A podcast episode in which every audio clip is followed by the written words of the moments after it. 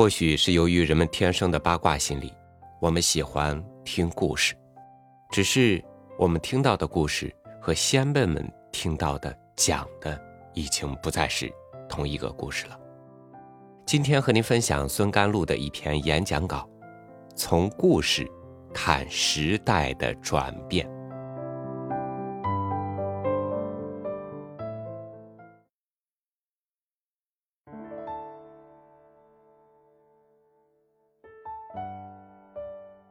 讲故事，在今天来说是非常困难的事情。今天我的题目是从故事看时代的转变。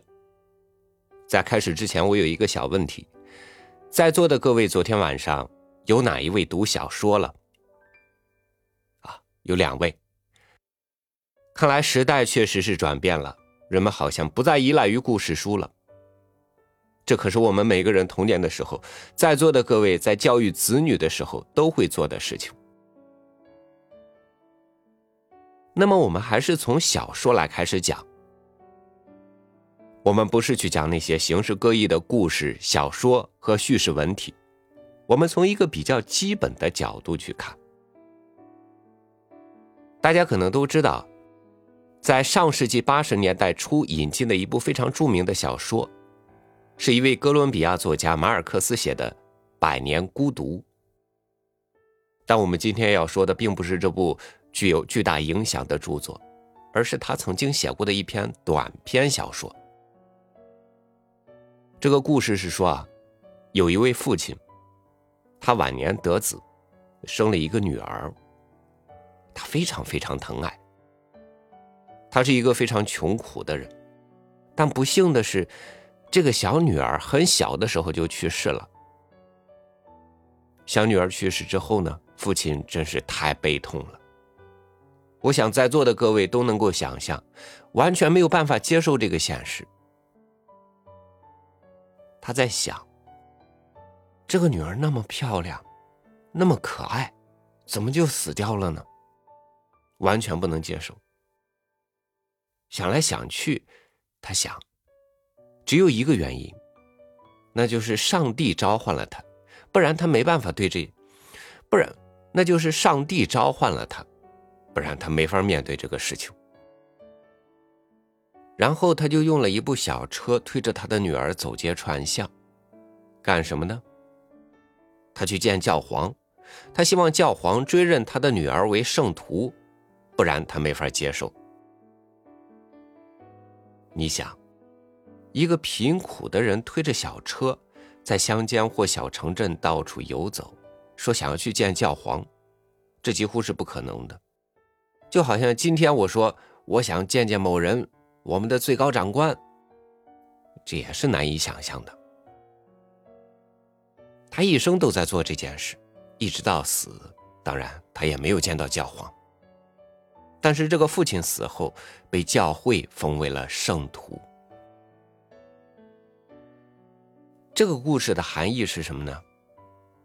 这好像是在隐喻写作。你为自己设定了一个所谓的目标，而你最终所达成的目标，是你对此目标追寻的过程所构成、所定义的。而写作确实也是消化痛苦的方式。这类解释就是从传统的讲故事的方法延续下来。其实我是很不愿意用简化的方式讲故事的。像美国人索尔贝楼说的：“我们不要把故事转化为意见，把审美翻转为批评。”大意如此。刚才这个故事好像表达了这层意思，对隐含意义的追求。这是早期的，或者是一种传统的经典的故事，似乎包含了这么一层训诫。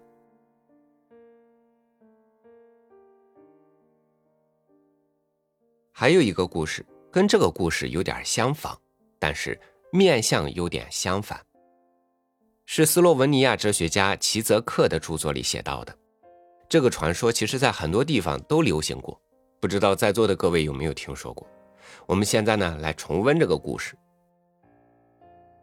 在古巴格达这个地方，在座的各位肯定不陌生啊，这里有当代战争的影子。说是有一位仆人。在古巴格达的市场上采购买东西。有一天，他忽然匆匆忙忙的跑回他主人的家里。主人说：“你怎么这样，很不成体统，这么慌张的跑来跑去？”他说：“主人，对不起，我要走了，我不能再待在这儿了。”主人问他为什么？他说：“我今天在市场上遇见了死神，我不能再待在这儿了，我要走了，到一个叫撒麦拉的地方去。”仆人跑掉了，主人一时半会儿没办法，只能自己去市场上处理杂物、买东西。他将信将疑，觉得这个仆人是不是找了什么借口不想干了，或者有什么事情跑了。结果他到市场上迎面就碰到了死神。他这样说：“我还以为我那个仆人是撒谎呢，原来他说的是真的。我的仆人跑掉了，他看见你之后吓坏了，就跑了，到索马里去了。”死神说：“是吗？我跟他约好了，今晚在索马里见的。”这就是史上著名的撒麦拉之约。有这样一个解释：我们对命运的逃避，正是我们的命运的一部分。和前面的故事有点相关，但是方向有点相反，或者说它是一种必由之路，或者说仆人对命运的解释理解。就是我们对必然性的认识是由很多误认所汇聚而成的，然后导致了最终的结果。今天有点像故事会啊，我们把时间呢往后推一点，不要弄到古巴格达那么远，我们看看我们的近邻印度。好像是在去年，王晓明教授在上海大学主办过一次中印学者的对话。请了很多印度非常重要的学者、思想家，其中有南迪先生。上午的讨论，一位学者讲到这么一件事，当然，他是在讲印度文化和西方文化的关系。这个我非常愿意听，但是谈不了。他讲到的一个细节非常有意思，因为在印度不同宗教信仰之间的冲突由来已久。他说有一个印度教教徒的孩子。但是，他有一个玩伴同学是穆斯林，两人非常要好，经常到家里去玩。这个小朋友的母亲呢也非常好客，总是留他吃饭。印度教的小孩回去之后总是被父母揍一顿，因为这是他们不允许的。这个小孩就很困惑，不知道该怎么办。他跟这个小朋友很好，又想到他们家里去玩。做的饭菜也很可口，穆斯林小朋友的母亲给他出了个主意，说：“你还是来吧，每次到家里吃饭之前，你先祷告，祷告之后你就变成穆斯林了，就可以在我这里吃饭了。吃完饭之后，你再祷告，你就可以变回一个印度教教徒了，就可以顺利的回家去了，并没有做什么不合适的事情。”我记得当时会议上进行了分析，他们是这样讲的：对于很多看似很剧烈的冲突，在民间，人们有一种智慧，知道应该怎样处理这种不同的信仰。我觉得这是很有意思的。每个不同的族群其实都是在吸收或者被吸收其他不同族群的叙述，来建立自我认同。就像我们现在在讲一些其他民族、种族不同时代的故事，但是这种讲述或者这种聆听，也会把这种经验、态度作为我们自我认同、自我建构的方式，把这个元素吸收进来。仍然是印度，前两年有一位诺贝尔奖得主，是我个人非常喜欢的作家，他叫纳保尔，祖籍是印度。但国籍是特立尼达多巴哥，后来移民到英国去了。刚才我们是从日常生活的角度来看不同信仰关系和日常生活的智慧。他讲了一个故事，很有意思。他曾经写过很著名的三部曲，第一部叫做《幽暗国度》。在这部书的结尾，因为他是去了英国，用英文写作，回到他的故乡，看到了印度当时的情景。这个书是以游记的形式写的。他在这部书的结尾写在离开的飞机上发生的事情。我想各位都经常坐飞机，肯定有这种经验。有些小孩哭闹，在机舱过道里跑来跑去，喧哗。有些西方乘客很恼怒，觉得我怎么这么倒霉，每次坐飞机都遇到这种事情，吵死了。但是有一个人很和蔼的把这些小朋友叫过来。小朋友们，你们到外面去玩好不好？这是在封闭的机舱里，我们可以看作这是印度和英国两种交织的历史彼此之间的一种态度，既是彼此依存，有这种精神上的联系，同时由于历史的原因，彼此的经验都在彼此的思想里，就像一个封闭的机舱一样。你不能想让他们离开就离开，这是令人非常纠结，也是非常困惑的。这次王晓明教授主持的会议上，有一位印度学者说：“也许中国人能够比较容易的理解，因为我们都有过殖民地的历史，对这个东西比较能够理解。”当然，我是在这里讲故事，不是在讨论。故事的含义通常都是很开放的，我们也可以从其他不同的层面来理解。他说这个话是什么意思呢？就像中国和印度都可以用西方的观点来看待事物，但是在文学中，不知道各位有没有这种经验？中国人尽管和印度人有近似的经历，但是对于西方的思想，无论是文化的、哲学的还是经济的。对于这些事物的态度是很微妙的，有的时候他们把它看成一种异己的力量，有的时候又看成在当下现代化进程中无法回避的。因此，我们使用的所有方法、观点和知识背景，都是来源于这个西方，其实很难解释这个现实。但是在有的种族中，好像这个问题并不是很严重。有一位秘鲁作家，晚年入了西班牙籍，叫做略萨。他去年应出版社的邀请来上海，我问他，是怎样看待秘鲁的文化传统对他写作的影响的？怎么看待西方文学？他说，对于我来说，西方文学不是个问题。他认为这就是他精神中的一部分，认为这是一种精神来源。也是因为历史的原因，因为他们是用西班牙文写作的，但是在中国就有所不同。这里涉及到了一个什么问题呢？涉及到经验、感情和立场的问题。同样是在印度，我们知道另外一个作家萨尔曼拉什迪，他早年因为写过一部小说被伊朗穆斯林追杀，甚至要悬赏一百万。这个悬赏一直持续了很多年，说是要取他的人头。也是因为这个原因，后来日本的译者在日本出版了这本书的日文版。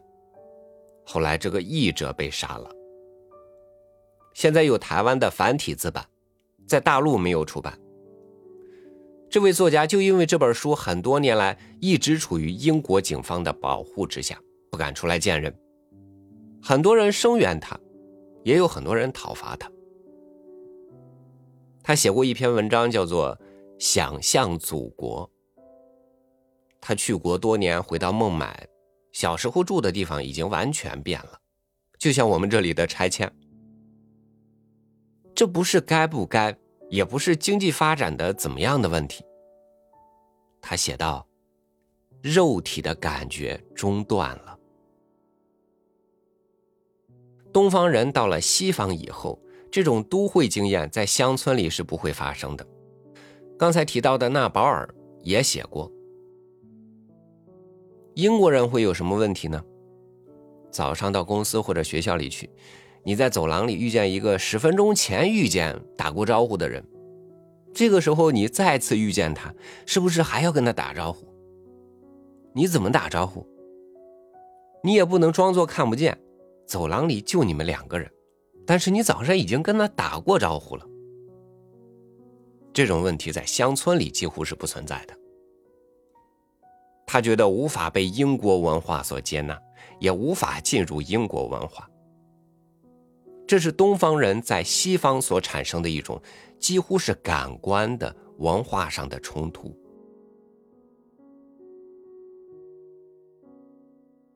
刚才我们说到肉体的感觉。如何建立我们和周围世界之间的关系呢？英国人是一种方式，美国人是另外一种方式。有一位美国作家叫做雷蒙德·卡夫，一生贫困，他的父亲也很贫困。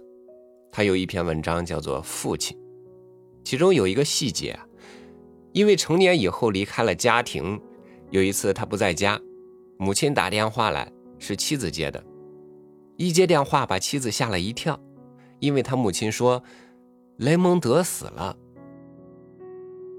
其实他母亲是说他父亲死了，但他妻子以为是说他死了，因为他们的名字中都有一个雷蒙德。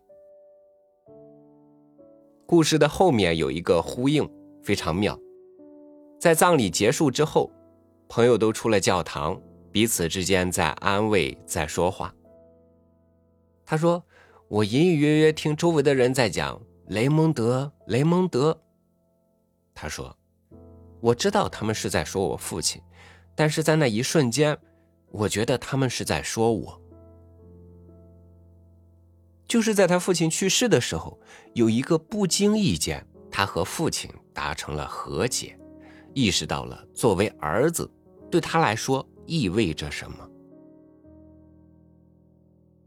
就像在座的各位一样，我们应该怎么处理我们和父母的关系？当然，也有你们和你们子女之间的关系，都是两代人之间的关系。纳保尔写过一本书《作家看人》，中间讲到他和父亲的关系。他父亲也曾有当作家的梦想，写过很多短篇小说，但是非常不成功。不成功有很多原因，在纳保尔看来，主要的原因是他的父亲一直不知道怎么来表达自己的这种痛苦。不像在其他的传统中，有一种传统可以讲述自己的痛苦，就像黑人的诗歌经典中有一种诉苦的传统，比如布鲁斯音乐，可以谈论他们的痛苦。这并不是一种耻辱。在别的文化中，这是忌讳的。你讲这个事情是丢人的，所以他父亲不知道怎么来讲，永远也做不到这一点。我们看待故事的讲述方式，或者看故事讲了什么，其实是受到这个传统文化的约束，这个约束也影响了我们的表达。就像我们在某些场合对某些问题的看法，有些东西。是被遮蔽起来的。现在大家已经不太看故事书了。在古时候，因为教育传播的原因，在乡间有很多的瓦舍勾栏间的说书人，就像我们看中国的古典小说一样，故事中呢都含有一些道德训诫，甚至固化为章节前的题诗。故事本身。也包含了劝人向善的意义，这些寓意通过故事的方式来传播的。但是随着时代的转变，今天的故事的有些含义逐渐失去了。简单说，因为今天获得资讯、获得知识、获得看法和认识的通道改变了，有很多通道，所以故事并不能作为一个主要的通道。今天的故事甚至是试图建立另外一种规范，把传统的道德也好、规范也好、方式也好，他们是在质疑这个东西。所以在今天，故事呈现出和以往不同的面貌，试图寻找和这个时代吻合的方式。这里有两个故事。第一个也是我们刚才讲到的斯洛文尼亚的哲学家。我有一次在上海见过这个人，看上去就像一个古希腊的拳击手。你就觉得哲学是一种身体的运动，讲起话来的方式很有意思。他讲过，在集权国家里可以看作是一个黑色笑话。他们国家分裂以后呢，造成了很多冲突，有时候晚上是实行宵禁的。有一天夜里，两个士兵在街上巡逻，远远的就看见有一个人沿着对面街角很匆忙的在赶路。其中有一个士兵端起枪，一枪就把他撂倒了。边上的士兵就说：“现在还不到十二点，还差一刻钟呢，你怎么就把他打死了？”这个士兵说：“这个人我认识，他住得很远，一刻钟肯定回不了家的。”我们可以把这个行为理解为一种预设。由冷战时期而来的意识形态，使这个故事显得非常复杂，总结起来不是那么好解释的。再用一个故事作为今天这个故事会的结束。罗岗教授曾经写过一篇文章，分析过齐泽克的另一个故事。齐泽克在最近的进军华尔街行动的演讲中又说过这个故事。钱东德。有一个工人说，在西伯利亚找到了一份工作，跟他的朋友约定，去了之后给你写信。如果我用蓝墨水写，那我说的全部都是真话；如果我用红墨水写，那就都是假话。然后他就去了。过了一段时间，给朋友写了第一封信，是用蓝墨水写的，说。这里太好了，天气也好，空气也好，食品供应非常丰富，还有那么多姑娘很热情，等待着我们去爱她们，是非常美妙的地方。但只有一点，买不到红墨水。这个故事跟我们刚开始讲的故事相比，寓意已经变得非常复杂了，不是那么好理解。这个故事不仅仅在于讽刺审查制度，它比表面看上去的更加微妙一些。当然，这个故事的含义啊，就留给今天在座的各位来解释。